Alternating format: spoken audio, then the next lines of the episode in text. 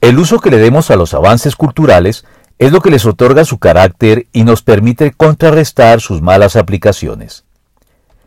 Existe en amplios sectores cristianos una actitud paranoica hacia la cultura en general y hacia algunos de sus desarrollos particulares que no procede de la Biblia, sino de posturas que rayan ya en el oscurantismo y en la superstición innecesariamente alarmista,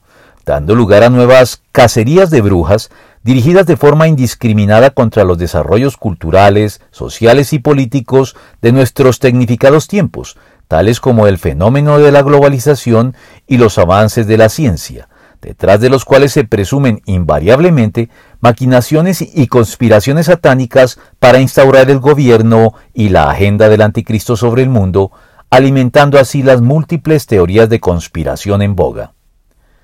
La Iglesia se termina así marginando a sí misma del escenario mundial renunciando a utilizar para la causa de Cristo todo el potencial benéfico que existe en estos desarrollos, satanizándolos y cediéndolos por completo a la sociedad secular, que sin criterios éticos claros sí suele orientarlos equivocadamente hacia causas cuestionables, reforzando así las sospechas de la Iglesia hacia ellos, como en un círculo vicioso.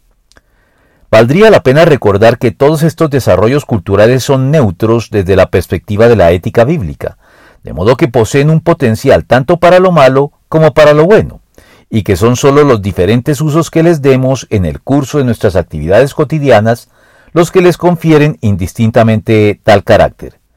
Con base en todo esto, el apóstol nos apremia en estos términos.